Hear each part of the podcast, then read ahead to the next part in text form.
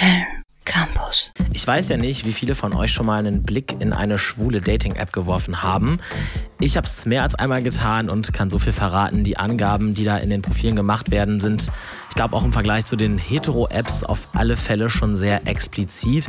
Viele Männer geben dann nämlich bereitwillig Auskunft über die Beschaffenheit ihrer Körpermerkmale und auch über sexuelle Vorlieben. In der Zeit vor dem Smartphone hingegen hatten schwule Männer auch schon Mittel und Wege gefunden, um offensichtlich darauf hinzuweisen, worauf sie beim Sex so abfahren.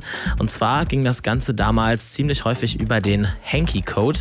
Hanky, das ist die Abkürzung für Handkerchief, bedeutet zu Deutsch Stofftaschentücher. Und diese Stoff, Stofftaschentücher oder auch Bandanas, wie man sie heute nennt, die haben sich viele Männer damals in die Gesäßtaschen gestopft. Und schon die Auswahl der jeweiligen Tasche hat etwas über die Vorlieben beim Geschlechtsverkehr zu sagen. Linksträger sind dabei bevorzugt aktiv beim Sex und äh, Jungs mit dem Hanky in der rechten Tasche, da ist die Wunschposition dann eher passiv. Soweit ist das ja alles noch recht eindeutig und überschaubar überschaubar, aber dann kommen wir noch zu den Farben und da kann es ganz schön schnell mal kompliziert werden, denn schließlich wird die Palette des Farbkreises beim Hanky Code sehr vielfältig ausgenutzt.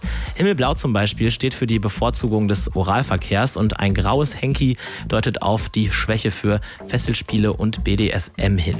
Ja, natürlich kann man diese Fetischpalette durch Farbkombinationen noch munter immer weiter fortführen.